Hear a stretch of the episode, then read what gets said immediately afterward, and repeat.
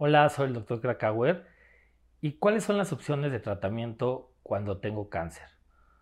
Bueno, la realidad es que no hay un tratamiento estándar, aunque tenemos ciertas guías que nos pueden ayudar a identificar cuál sería el camino indicado para algún padecimiento, hay que tomar en cuenta que el tratamiento para un paciente oncológico se debe hacer un traje a la medida y que una de las cosas más importantes a tomar en cuenta es la decisión del paciente. Nosotros podemos decirle al paciente, mira, lo ideal es primero darte una quimioterapia o primero hay que pasar por radiación, lo mejor es hacer una cirugía, pero el paciente es el que tiene que decidir con los riesgos y los beneficios. Ahora, es posible que acudan con dos médicos diferentes y que cada médico les haga una propuesta que no se parece una con la otra, pero pueden los dos tener la razón y que los dos tratamientos puedan tener el mismo grado de efectividad.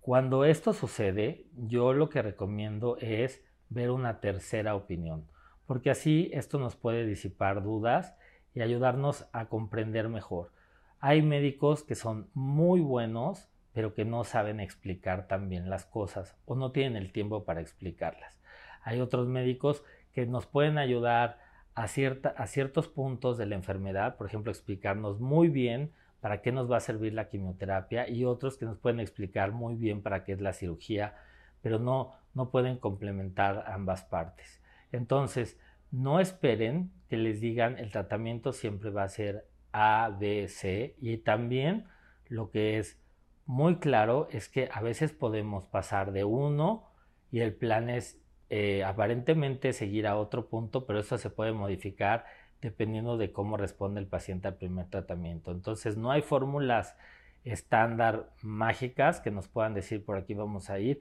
Tampoco nos podemos apegar exactamente a lo que dicen las guías, pero sí hay que tener un plan que se hace con su médico de confianza y tratar de una u otra forma más o menos tener una buena comunicación entre todos los médicos que van a estar involucrados, entre los familiares y sobre todo, lo más importante siempre, lo que desea el paciente. Recuerda suscribirte a mi canal de YouTube en donde encontrarás todos mis videos.